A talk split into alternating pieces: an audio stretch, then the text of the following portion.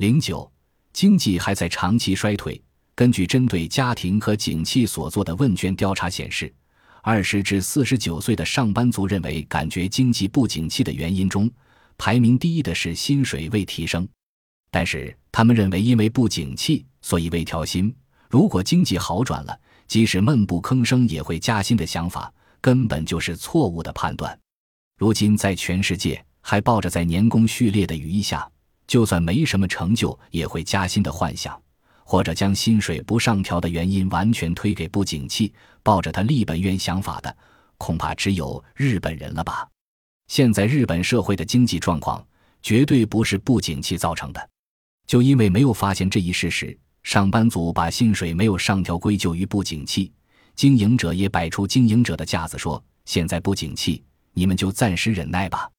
于是公司职员就抱着经济应该会好转的念头，嘴里发着牢骚，回到位子上静静等待。另外，根据该调查，我们也可以知道，大多数人都认为低利率和不景气是相关的，尤其是对五十岁以上的人而言。低利率是让他们感觉不景气的最大原因，这也直接显示了现代人的错误理解，认为不景气导致了降息。这依据的是从前的经济学理论。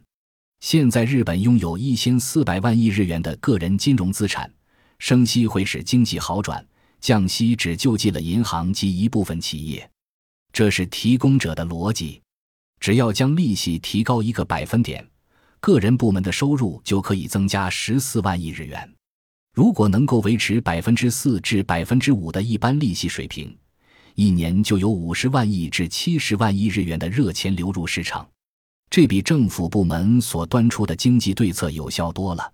日本经济之所以会长期低迷，是不了解经济结构变化的落伍学者、政治家以及只知道以个人部门为工具的官僚们所导致的。直到现在，还是有政治家企图牵制银行，不许银行调高利息。这就是他们心中没有民众，而且不了解经济现状的最有力证据。如果民众不采取任何行动，只是一味等待，不但加薪无望，连日子也会越过越苦。原因何在？因为进入二十世纪九十年代之后，经济开始进入长期衰退期，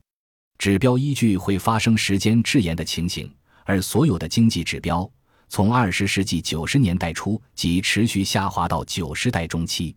惨跌的速度最快的就是土地价格和股票。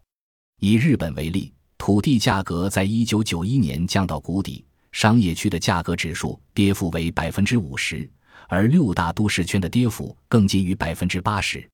日经指数在一九八九年十二月达到最高峰，收于三万八千九百一十六点。此后即一路下跌，后来在一万五千点到两万点之间震荡，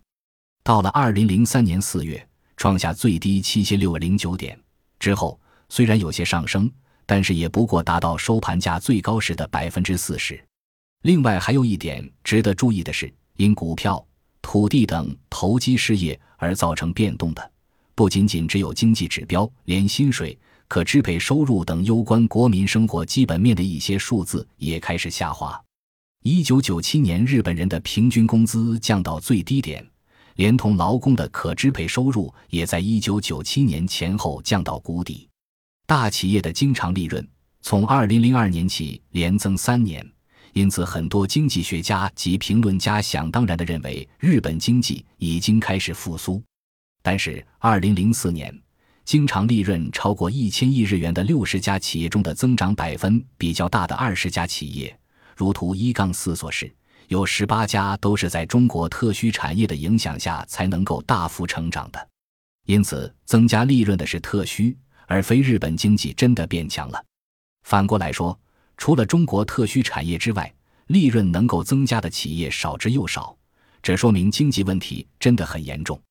经济评论家。各媒体都认为经济复苏已经浮出水面，但是现在真的不是盲目乐观的时候。